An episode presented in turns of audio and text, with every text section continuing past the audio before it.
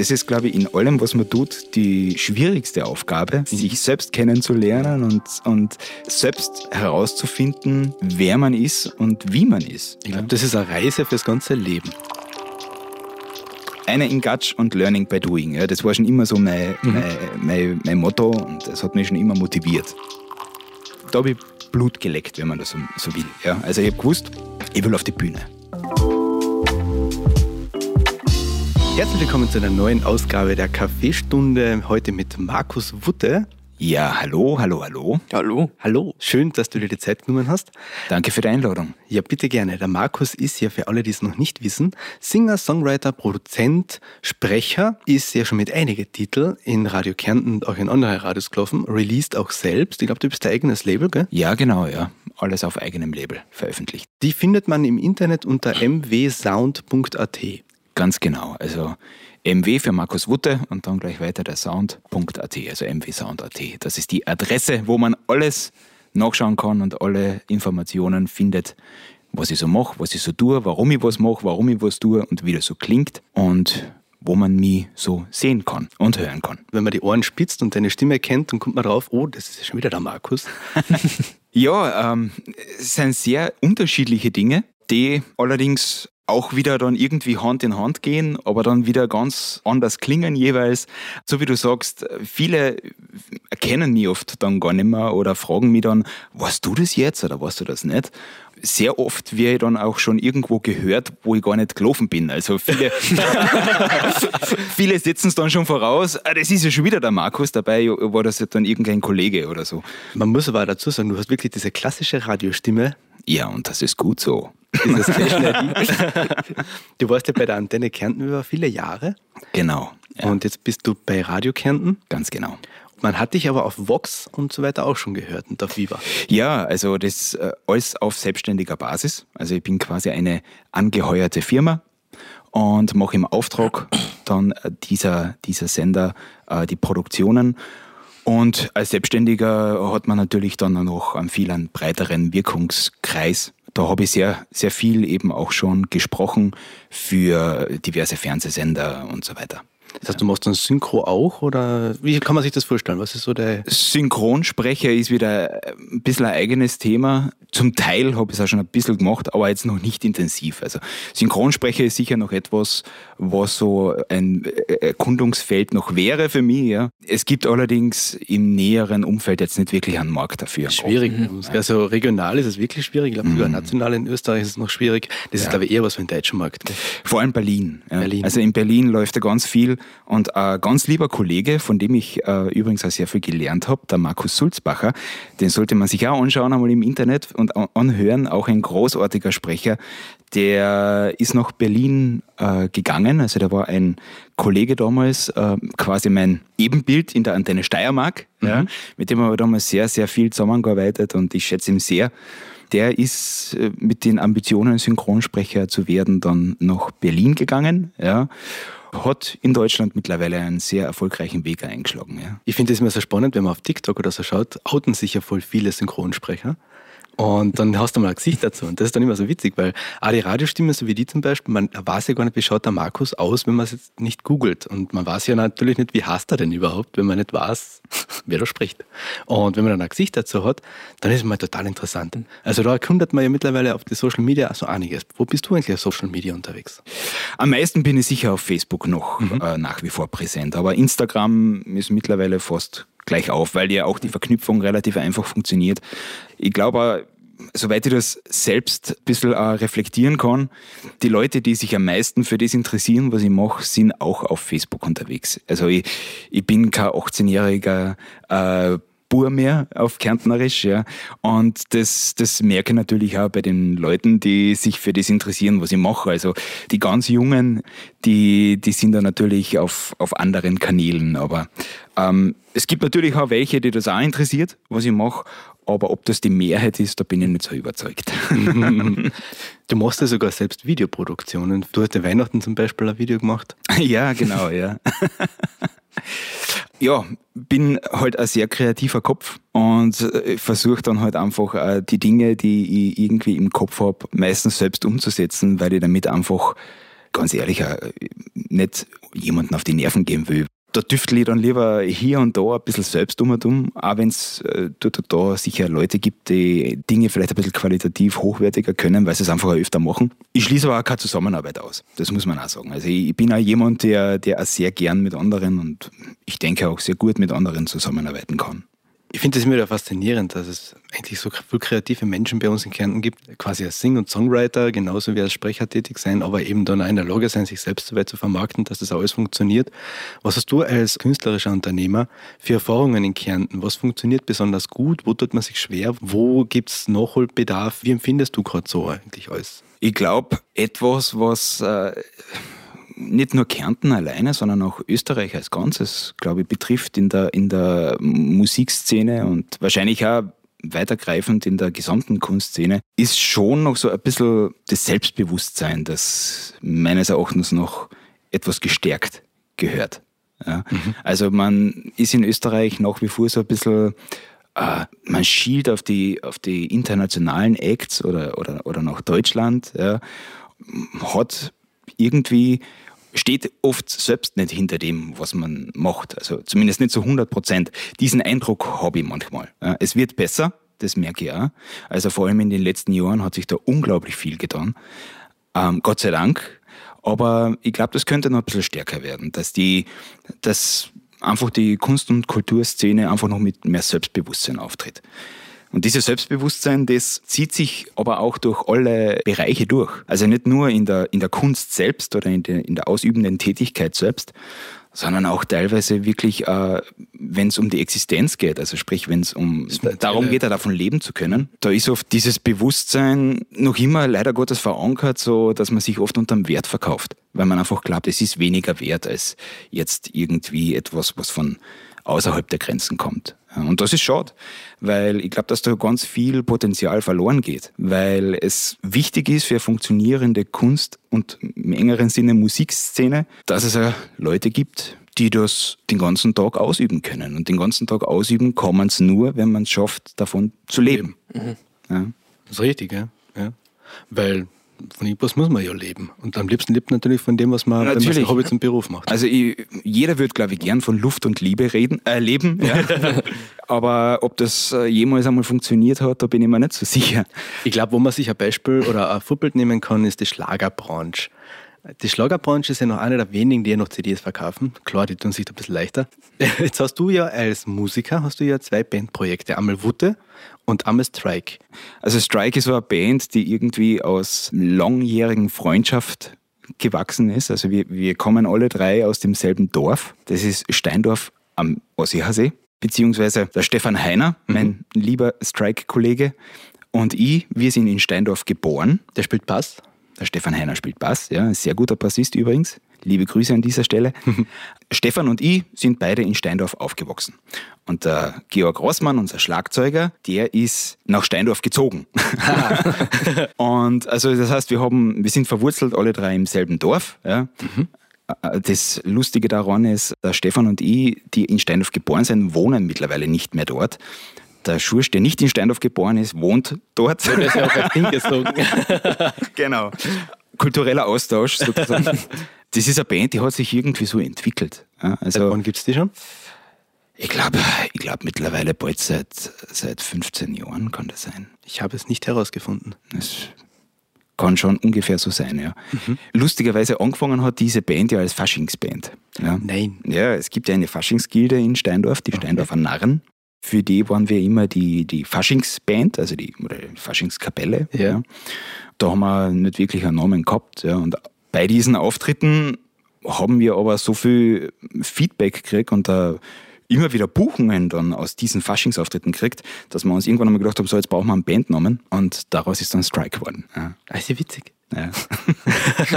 mit Wutte, da bist du ja mit dem Gernot Bansi und mit dem Werner Kreuz. Genau. Ähm, ich habe ja schon äh, ein paar Songs und Alben veröffentlicht. Mhm. Die, die habe ich alle unter meinem vollen Namen Markus Wutte veröffentlicht. Und irgendwann habe ich dann den, den Gernot Pansi und den Werner Kreuss kennengelernt. Der Gernot Pansi ist ein sensationeller Bassist. Der Werner Kreuss ist ein unglaublich wahnsinns guter Schlagzeuger. Seines Zeichens wirklich, ich glaube, einer der besten, den man in Europa finden kann. Mit denen haben wir quasi dann aufbauend auf meine Soloarbeit das Bandprojekt Wutte quasi draufgesetzt. Mhm. Ja. Also sprich, da gibt es, glaube ich, den großen Unterschied, den man sagen kann zwischen Strike und Wutte. Strike ist mehr eine Coverband, wo man mhm. so Rock, Pop, Blues, Covers machen, Rock'n'Roll. Aber schlagerfreie Zone. genau, das ist, wir sagen immer, wir spielen alles außer Schlager und Volksmusik ähm, weil wir einfach von der Instrumentierung her das nicht authentisch drüber bringen. Und Wutte ist mehr das äh, künstlerische Konzert mhm. Projekt. Mhm. Ja. Wobei sich da natürlich leider Gottes auch im Zuge der Pandemie sehr viel ein bisschen wieder relativiert hat. Mhm. So. Also Bandauftritte in den letzten zwei Jahren waren ja eher schwierig. Seit wann gibt es das Projekt Wutte? Das Projekt Wutte haben wir 2019 gestartet. Entschuldige, war es 2018, glaube ich. 2019, 2018. Zeit vergeht momentan so komisch. Um gell? Gottes Willen. Aber Wir checken einmal 18 ein. es hat leider Gottes ein paar Probleme mit sich gebracht, diese Namensänderung, die ich so nicht erwartet hätte. Also man, man sieht, ich bin doch ähm, als Musiker noch ein bisschen ein altmodisch gestrickter, wenn man das so möchte. Das ist ja bei Gitarristen nicht selten. Gitarristen sind Traditionalisten. Ja. Das Thema ist nämlich das, ich habe immer versucht, die Verknüpfung zu finden zwischen äh, diesen beiden Sachen. Live ist es leicht erklärbar. Ja. Mhm. Markus Wutte ist der Markus Wutte Solo mhm. und Wutte ist die Band. Ja. Nur online ist das nicht so einfach, bin ich ah, draufgekommen. Ja. Also jetzt, es finden leider viele, die nach Markus Wutte suchen, finden dann die Wutte-Songs nicht. Die aktuelleren, ja, die mit der Band gemacht sind. Das heißt, da gibt's live, äh, da gibt's online, gibt's jetzt dann wieder so ein bisschen einen Zusammenschluss dieser Sachen unter dem gemeinsamen Namen Markus Wutte wieder. Bewusst oder unbewusst? Diesen Zusammenschluss, weil ich habe mir schon gedacht, das könnte vielleicht ein Algorithmusproblem sein beim Releasen, dass dann Spotify Wutte automatisch zu Markus Wutte zuordnet? Hast du das, Probleme gehabt? Genau, das funktioniert leider so nicht. Das hätte ich nicht erwartet. Da hätte ich mich im Vorfeld besser erkundigen sollen schon. Ja, aber okay, man lernt ja mit den Herausforderungen. Mhm. Und ich, ich, bin immer schon ein Learning by Doing Typ gewesen, ja, und äh, das trifft auch in dem Fall zu. Ist so. Also jeder, der vorhat, äh, so etwas ähnliches zu machen, denkt dann, Spotify, iTunes und Co. lassen das nicht so einfach zu. Es ist in diesem Fall ein gut gemeinter Tipp. Ähm, es ist wirklich, also ich habe ich hab da mit meinem, mit meinem digitalen Distributor schon ein bisschen diskutiert. Ähm, es geht einfach nicht. Also, aber nicht nur bei mir, sondern auch zum Beispiel äh, Jimi Hendrix und The Jimi Hendrix Experience sind auch zwei verschiedene Interpreten. Ja. Mhm. Und obwohl es eigentlich das unterm Strich dasselbe ist. Ja, ja stimmt. Mhm. Wer ist denn der Distributor, wenn ich das fragen darf? Naja, wir waren da einmal bei einer Veranstaltung. Ah, ja, also gut. Wir sind auch bei Repeat. Repeat. ich habe mit Repeat sehr gute Erfahrungen. Nein, sie sind super, wirklich ja. sehr kompetent und vor allem auch sehr verlässlich. Das ja, ist, das stimmt. Das ist ein ganz ein hohes Gut, das man anfangs ein bisschen unterschätzt. Die erste Zeit, wo es angefangen hat, eben viel mit den ganzen digitalen Streaming-Plattformen und so, da vergleicht man natürlich ein bisschen und schaut und man findet dann halt jemanden, wo man sagt, okay, da sind die Konditionen am besten und so. Und plötzlich nach zwei Jahren fusionieren die irgendwie und dann gibt es das ganze Konstrukt so nimmer. Ja, und du bist eigentlich dann mit jemandem anderem im Vertrag, wo, wo mhm. die Konditionen andere sind, wo teilweise. Wie war dann, gell? Also das ist wirklich furchtbar.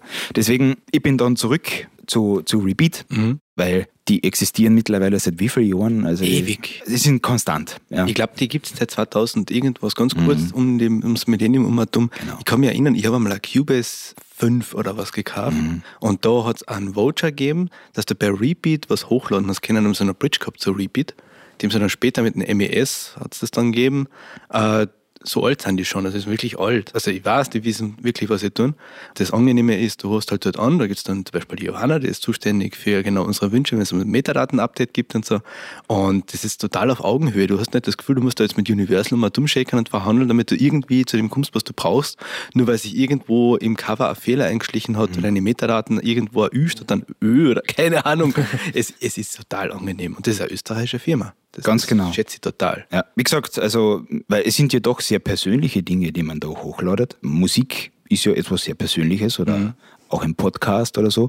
Und wenn man dann plötzlich irgendwie zu tun hat damit, dass man noch Zugriff hat auf diese Sachen, dann ist das natürlich ein Riesenthema. Ja. Richtig. Deswegen da ist Verlässlichkeit, glaube ich, das aller, aller, allerhöchste Gebot.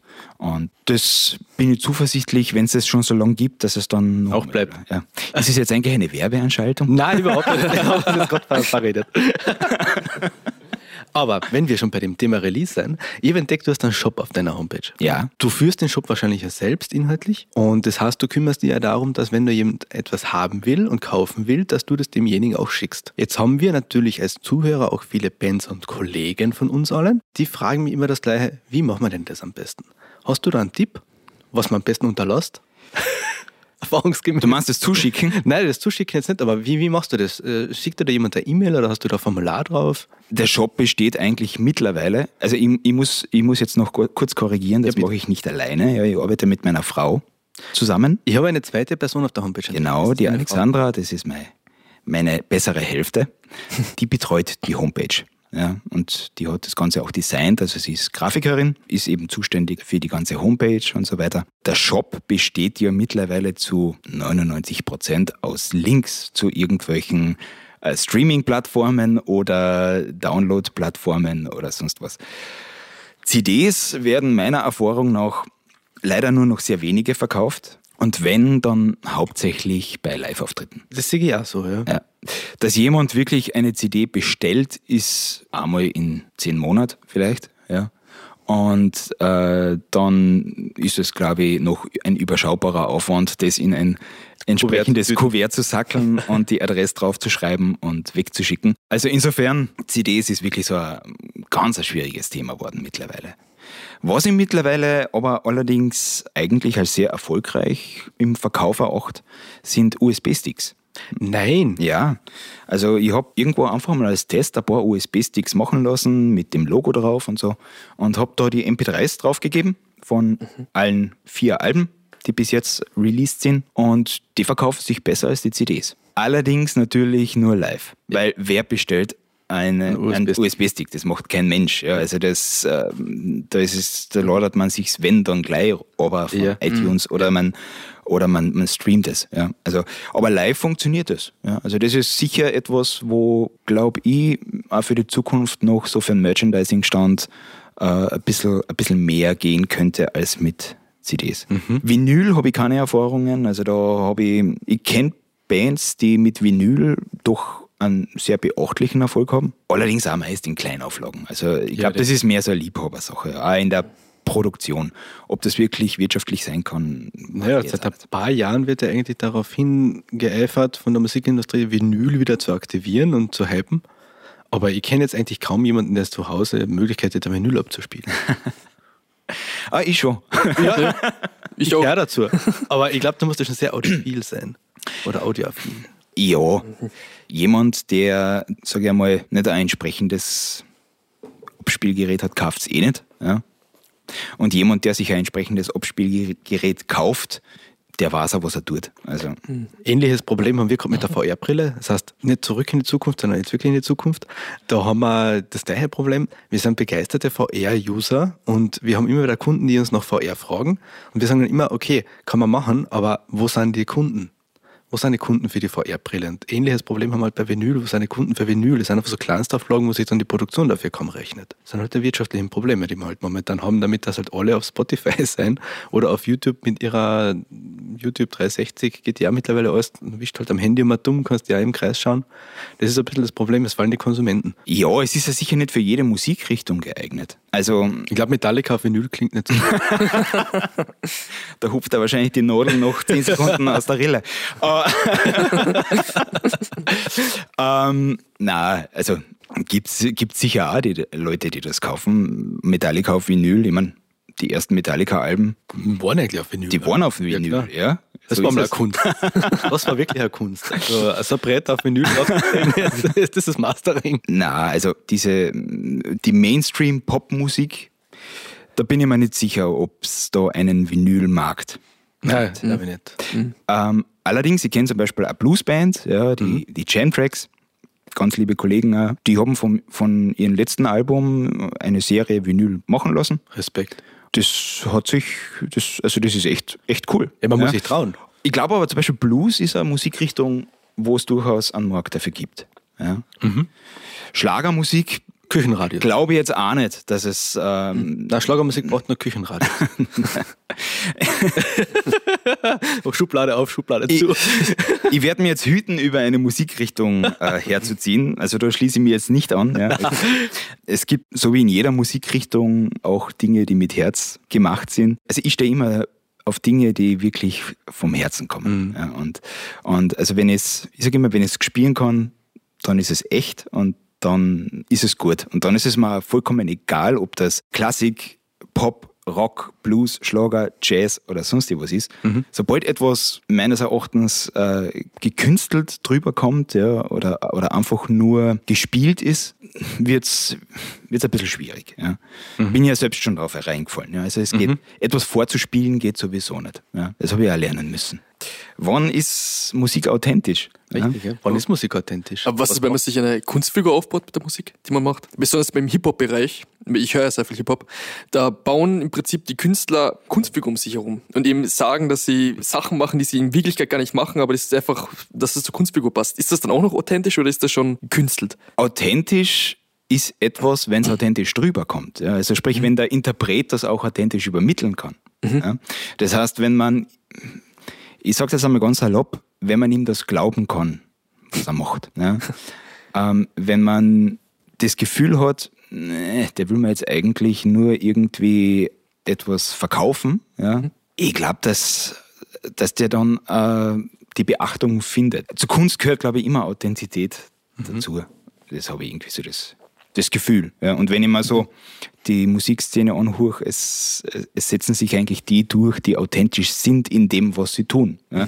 Das heißt jetzt nicht, dass, dass er jetzt als als Max Huber, ja, der Gangster-Rapper Nummer eins äh, s- äh, sein muss. Ja, Da kann er dann ruhig der, weiß ich nicht, sagen wir irgendwann. Muss er dann schon manipulieren. Kunstname, ja, dann ist er der Blue Glass Joe. Ja.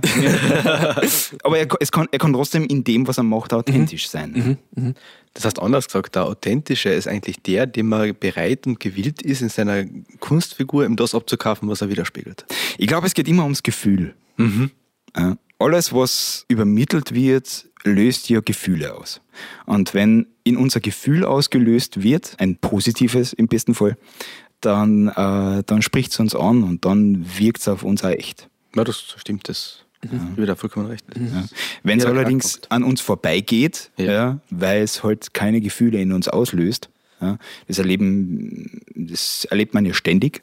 Und wie gesagt, man ist ja auch nicht selbst davor gefeilt. Also ich habe das bei einigen Songproduktionen äh, erleben müssen, wo ich dann draufgekommen bin, ah, das bin gar nicht ich. Das sieg eigentlich nur ich so, dass, äh, Ja. dass, dass ich das so sein sollte. Ja? Weil ich mir halt, keine Ahnung, irgendwas reinreden hab lassen oder, oder weil ich halt irgendwie gedacht habe, ähm, etwas sein zu müssen, was ich vielleicht bei jemand anderen beeindruckend finde. Ja?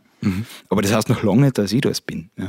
Das ist, glaube ich, in allem, was man tut, die schwierigste Aufgabe. Ja? Sich selbst zu finden. Sich selbst kennenzulernen und, und selbst herauszufinden, wer man ist und wie man ist ja? und wie man da drüber kommt. Ich glaube, das ist eine Reise fürs ganze Leben. Also Absolut. ich glaube, das ändert sich, selbst wenn du glaubst, du hast dich gefunden, in zehn Jahren wirst du das anders sehen. Wahrscheinlich, aber so der, der Grundcharakter, ich glaube, ich glaub, der Ja, der ist wahrscheinlich Ja. auf dein gemeißelt. Ja, ja, klar. Natürlich entwickelt man sich. Gott sei Dank entwickelt man sich weiter. Es wäre ja traurig, wenn man sein Lebtag 13 ist. Dann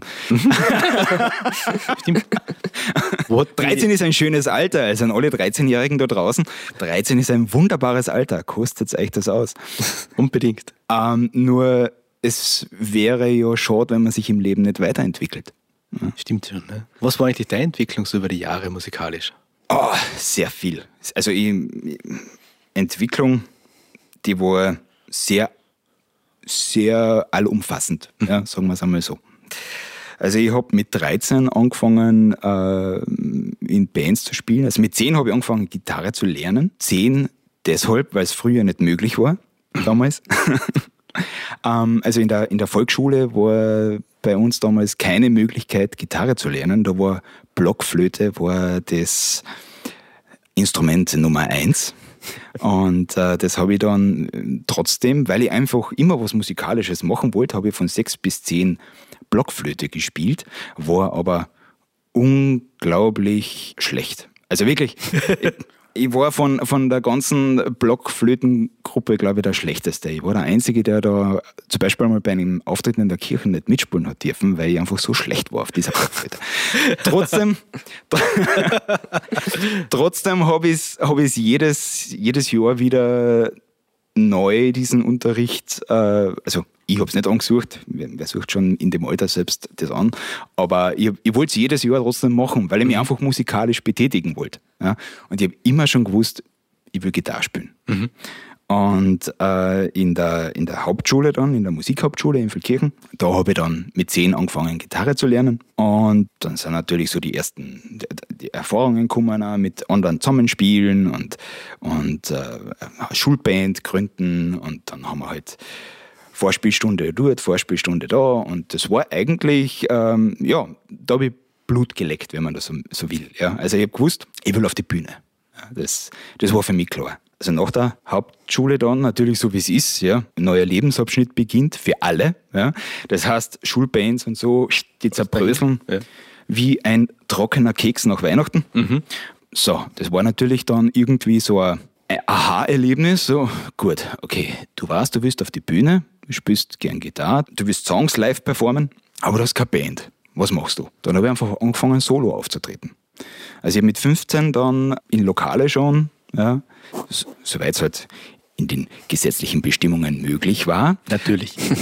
habe ich dann äh, einfach Soloauftritte absolviert. Also sprich Akustikgitarre, Gesang, Ausschluss fertig. Drei Stunden, hurra, die Gams. Drei Stunden? Ja, mit 15. Ich wollte gerade sagen, also mit 15 ist das genau. eine Nummer. Man, natürlich jetzt nicht, mit 15 hat man natürlich keine regelmäßigen Auftritte. Ja. Allerdings so gegen Ende meines 15. Lebensjahres, oder nein, das ist eigentlich das 16. Lebensjahr, wenn man 15 ist. Ne? Ja, stimmt, ja. ja. bin ich dann in eine Band reingerutscht, die Country-Musik mhm. gespielt hat. Ja? Das war die Band MCM. Also wie gesagt, da waren wir ein sehr bunter Haufen, nicht nur musikalisch, sondern auch alterstechnisch. Also ich war natürlich mit Abstand der Jüngste mit 15. Ja. Die nächstältere war die, die Sängerin von der Band und die war damals kurz vor ihrem 30. Geburtstag.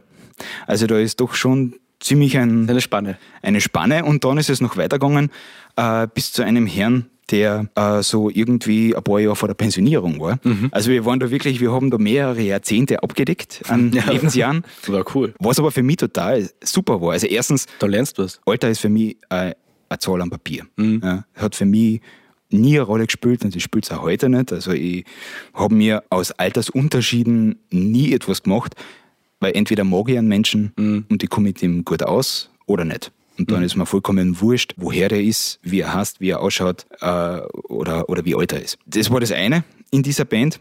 Und das äh, zweite war, es waren auch natürlich, es, die waren viel besser als ich. Ja? Mhm. Und die waren viel versierter als ich und da schon viel erfahrener als ich. Das heißt, du hast eine Lernkurve, die ist so steil, die. Wie Corona. das ist jetzt ein, ein sehr gnadenloser Vergleich. Aber sehr treffend, ja. Also wirklich, du, du lernst so schnell, das ist unglaublich. Also ich glaube, ich glaub, diese steile Lernkurve kriegst du in keiner Musikschule und nirgendwo. Und was alles ist, dass du es in dem Alter nämlich gemacht hast, weil da bist du nämlich so eine, für so eine Lernkurve ja. noch bereit. Ich glaube, dass du als 30-, 40-Jähriger mit so einer Lernkurve nicht mehr nachkommst. Kann ich aus, was ich, kann ich nicht beurteilen. Ja, also ich, du bist so aufgewachsen. wie gesagt, ich war schon immer jemand, gern einer in Gatsch und Learning by Doing. Ja, das war schon immer so mein, mhm. mein, mein, mein, Motto und das hat mich schon immer motiviert. Du kannst das was nicht, in zwei Wochen musst du es aber kennen. Mhm. So, Batsch, mach. Hurra, die Gams. Und du hast dann keine Wahl, ja, weil der Termin ist fix und dann ja. bist du auf der Bühne und dann schauen die die Leute an. Ja, und dann erwarten sich was. Und dann musst du sozusagen liefern. Ja? Und dann ist es halt eine Blöße, wenn du die dann verspülst. Ja? Und die mit tausendmal verspült. Ja? Aber mit jedem Mal lernst du dazu. Und das habe ich dann ein paar Jahre gemacht in dieser Band. Und wie gesagt, da haben wir wirklich, also da haben wir sehr coole, also meines Erachtens sehr coole Songs gespielt. Es war so Country, also der, waren aber Covers, oder? Äh, Es waren Covers, ja. Ja. es waren Country-Covers, also viel Gospel und so eine Sachen. Also eher Ur-Country. Also es ist ja nicht dieser, dieser moderne Country-Pop, den man irgendwie heute so aus Nashville kennt, ja, sondern wirklich ganz alte Songs, eben viel Gospel, Can the Circle Be Unbroken und so eine Songs. Ja. Also die wahrscheinlich äh, von, von, vom Großteil der Leute, die dazuhören, äh, nicht einmal gekannt werden ja, heutzutage. Ähm, oder Lynn Anderson. Ja. Rose Garden, großer Hit von Lynn Anderson.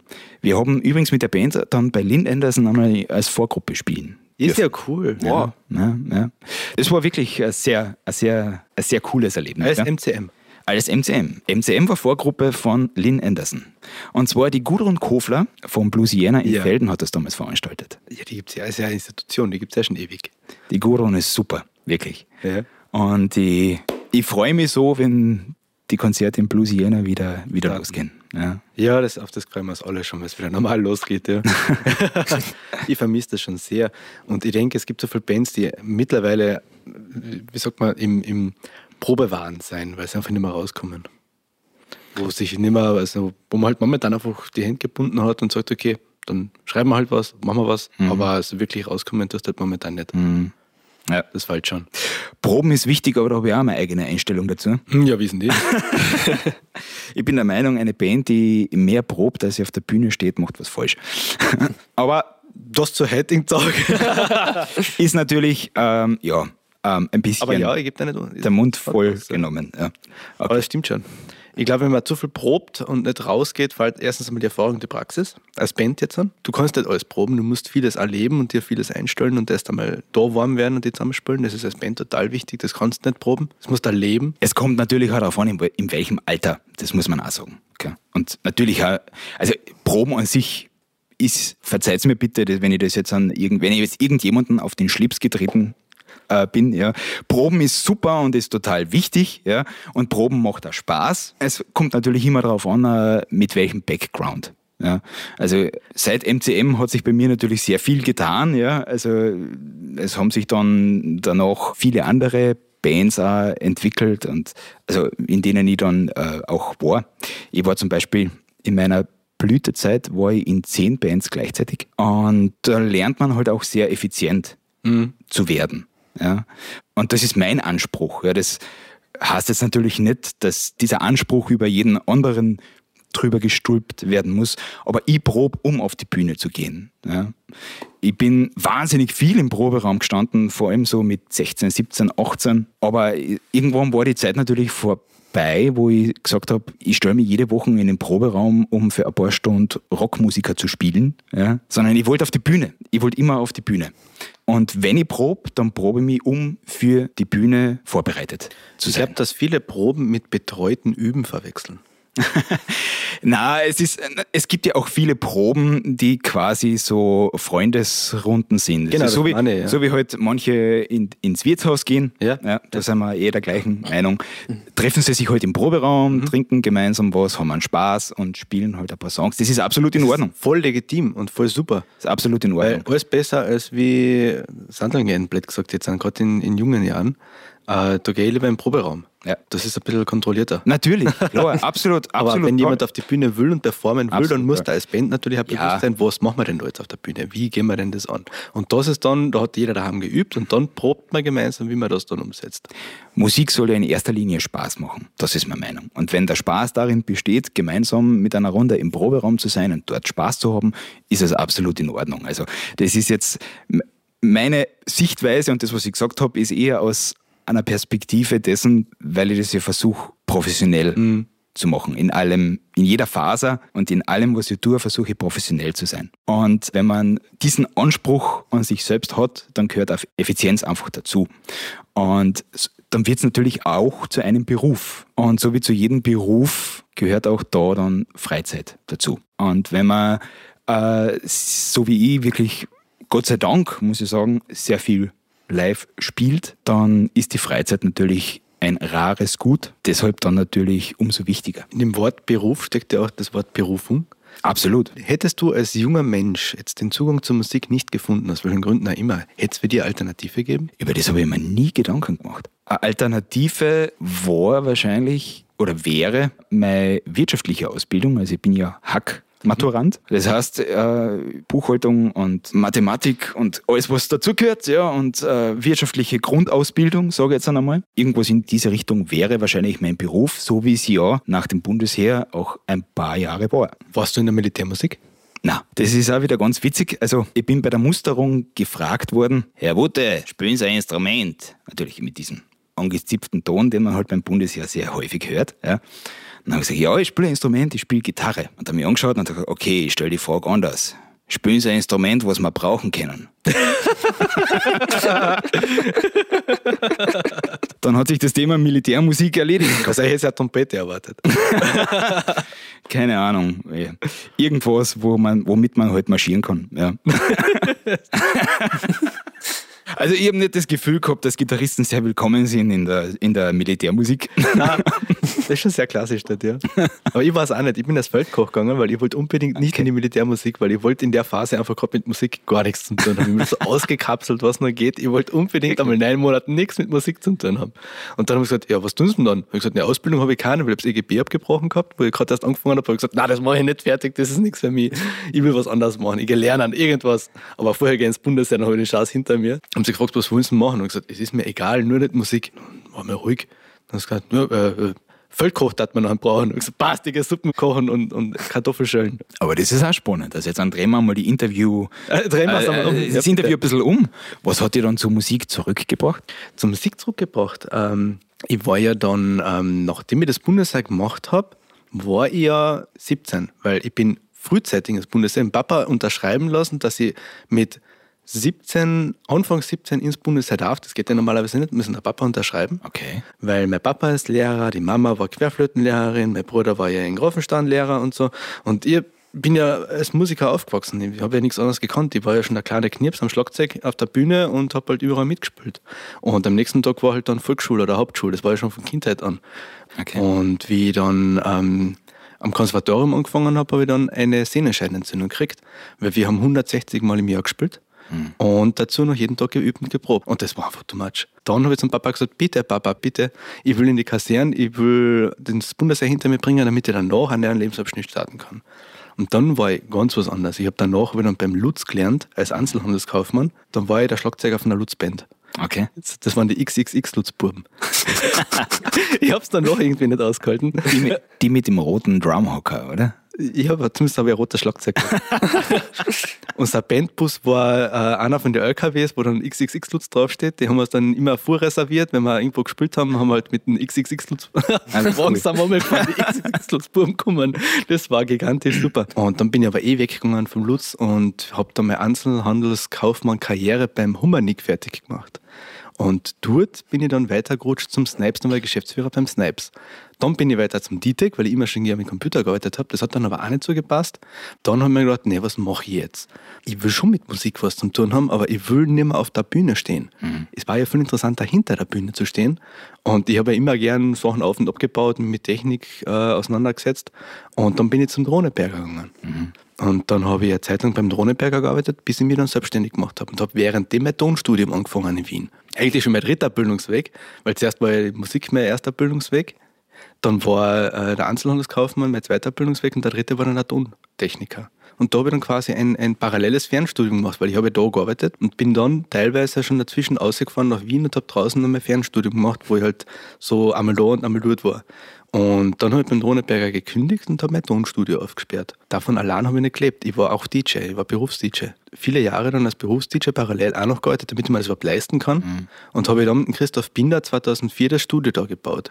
Und das weiß ich noch, das habe ich eins zu eins mit dem Geld gezahlt und aufgebaut, was ich als DJ in der gleichen Zeit verdient habe. Spannend, ja. Ja. Es ist genau das, was ich gemeint habe. Man braucht auch Zeit, um sich selbst kennenzulernen. Genau, um sich zu finden. Und äh, man kann ja nicht stehen bleiben als Künstler. Äh, will man ja auch nicht. Man will ja nicht das Gleiche machen. Man will aber auch authentisch sein. Das ist irgendwie so ein innerer Konflikt. Ja. Ich als Unternehmer habe mich ja auch selber weiterentwickelt, weil angefangen habe als Tonstudio. Heute betreibe ich eine Medienagentur, die Ton und Film macht und bin Tonmaster beim ORF und alles Mögliche. Also bunter Hund eigentlich. Und da merkt man eigentlich, dass man so viel Interessen hat, die man ja abdecken will, um sich selbst zu verwirklichen. Das ist schon spannend. Das ist total schön, dass man das kann. Welcome back. Ja. Aber ich fühle mich in der Position hinterm Mischpult und hinter der Bühne tatsächlich wohler als wie auf der Bühne.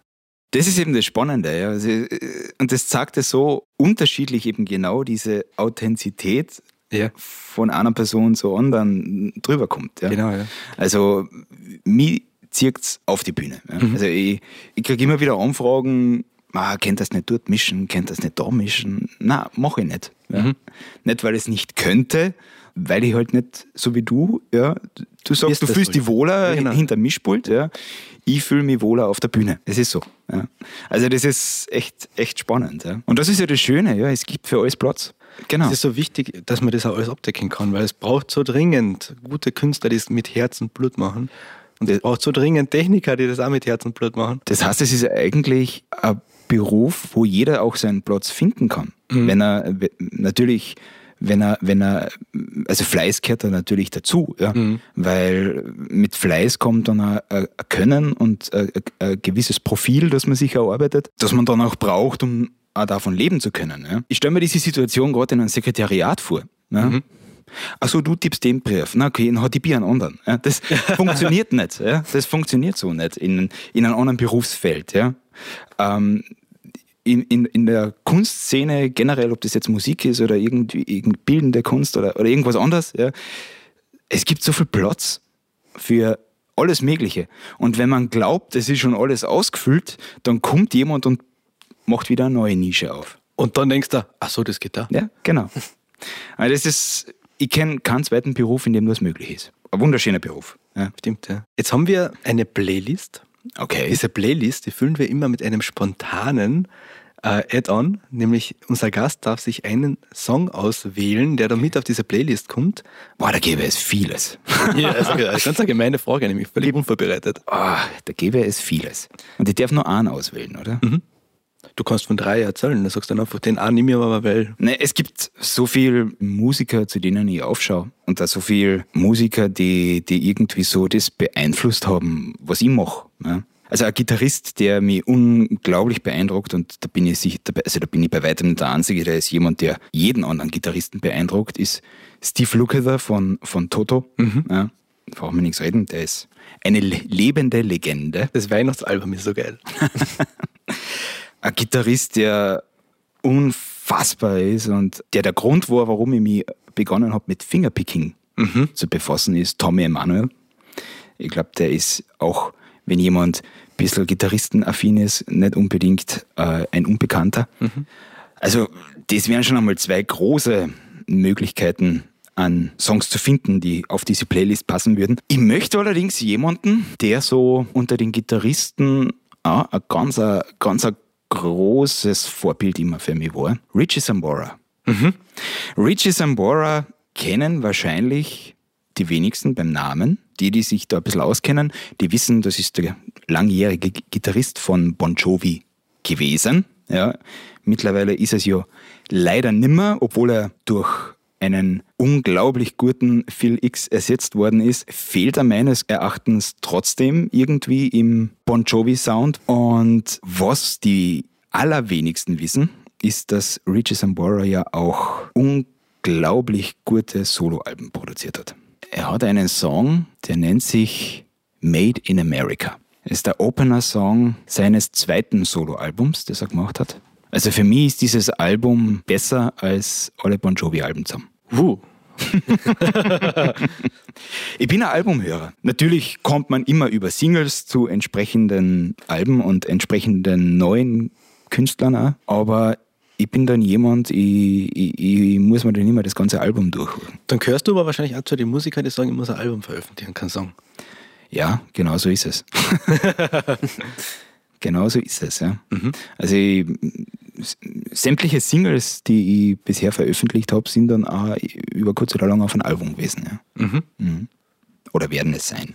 Bin. Ich glaube, jetzt habe ich so irgendwie die Plattform gefunden, wo das alles, was ich machen will, ja, und das ist echt wahnsinnig vielseitig, jetzt stilistisch und, und von den Musikrichtungen her, dass es alles irgendwie einen gemeinsamen Nenner hat. Ja. Weil was ich schon oft gemerkt habe, dass immer wieder Leute gesagt haben, ah, das machst du auch, ah, das kenne ich gar nicht von dir, ah, das kenne ich gar nicht von dir. Das ist natürlich dann oft ein bisschen schwierig in der, in der Wahrnehmung, weil du immer irgendwie woanders auftauchst und immer jemanden anderen ansprichst. Und das alles irgendwie so in einen gemeinsamen Kessel zu bringen, ja, der dann immer quasi das ist, das präsentiert wird.